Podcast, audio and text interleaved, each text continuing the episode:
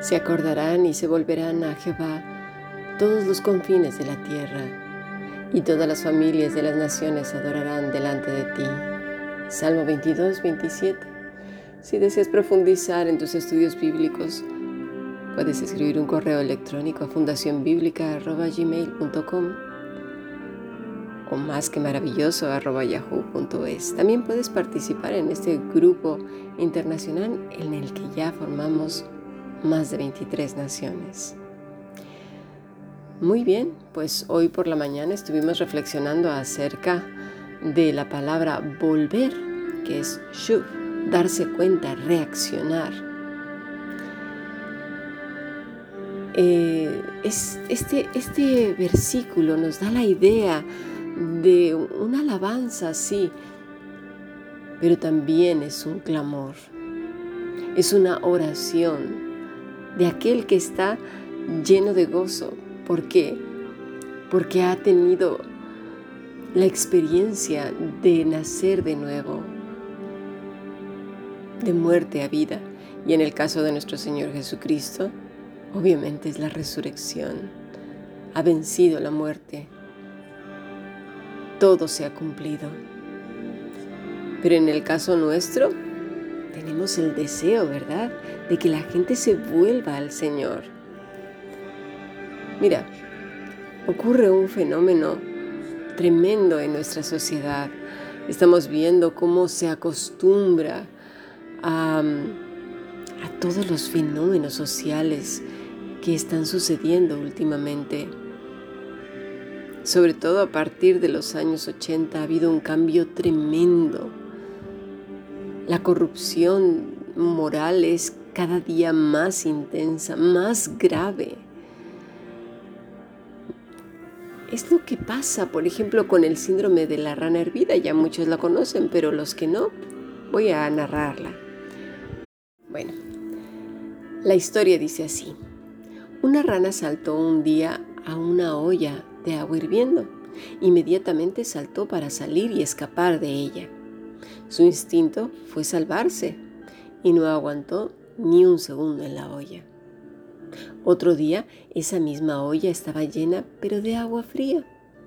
Entonces una rana saltó dentro y nadó tranquila por el agua de la olla.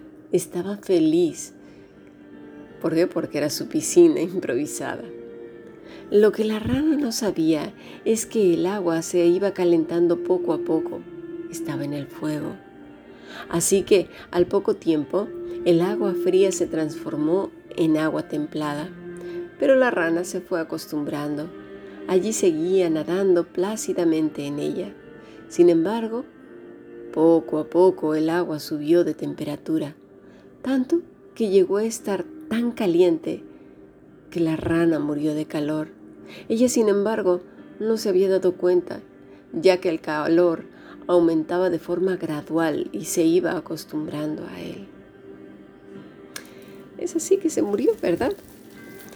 ¿Qué quiere decir esto? Que si te vas acomodando y acostumbrando a los cambios que llegan sin reflexionar sobre ellos, puede que pierdas la visión de la realidad y terminando afectando tu calidad de vida, tu moral, tu mente, tu corazón Mira, primera de Tesalonicenses 5:21 dice, examinadlo todo, retened lo bueno, absteneos de toda especie de mal, y el mismo Dios de paz os santifique por completo, y todo vuestro ser, espíritu, alma y cuerpo sea guardado irreprensible para la venida de nuestro Señor Jesucristo. La palabra es dicomaso, que quiere decir probar, distinguir, poner a prueba, examinar, comprobar. Pero con eso de que a veces nos creemos todo lo que vemos en la televisión o lo que nos dice cualquier otra persona. La que está, e, e, estas, no sé, programas que nos tienen a muchos adoctrinados y que lo que les dicen lo toman como ley medo persa no se dan cuenta que están siendo manipulados, no investigan. Y si les dice alguien de casualidad algo diferente a lo que sus sacerdotes de la televisión han dicho, los tachan de locos, de tontos e ignorantes. Por favor, necesitamos ser listos, investigar, poner en duda las cosas y comprobar lo que se nos dice. Perecemos por ignorantes o por vivir con los oídos tapados y los ojos vendados. Necesitamos conocer los tiempos. Ahora bien, esto no quiere decir estar como un obseso en la web buscando y buscando noticias aquí y allá y venga y ahora esto y ahora aquello.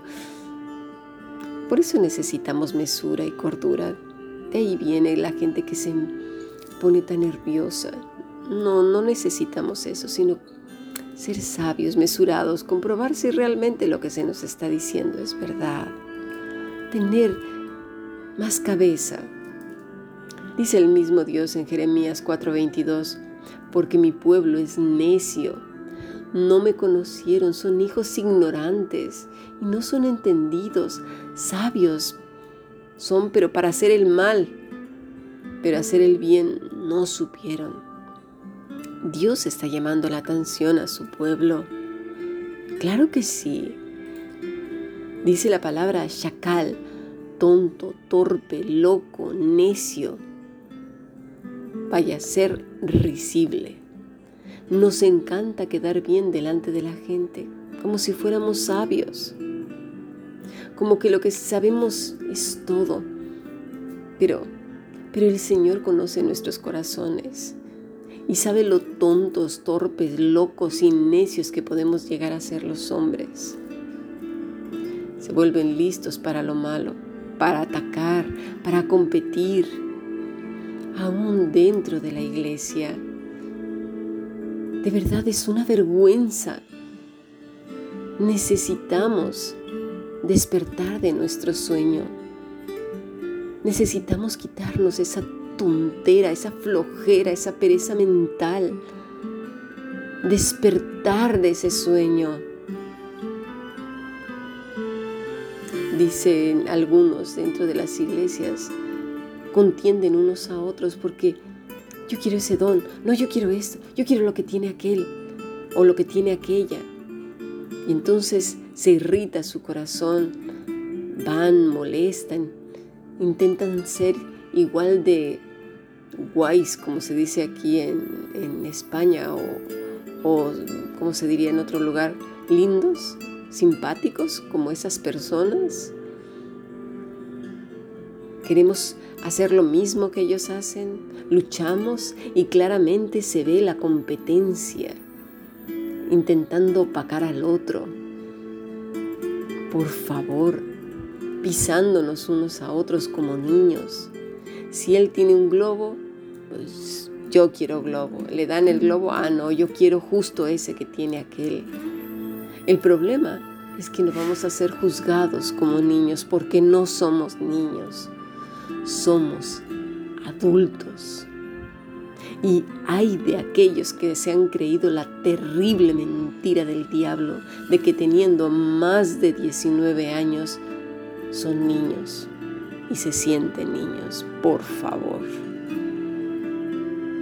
Pasemos a nuestro siguiente podcast.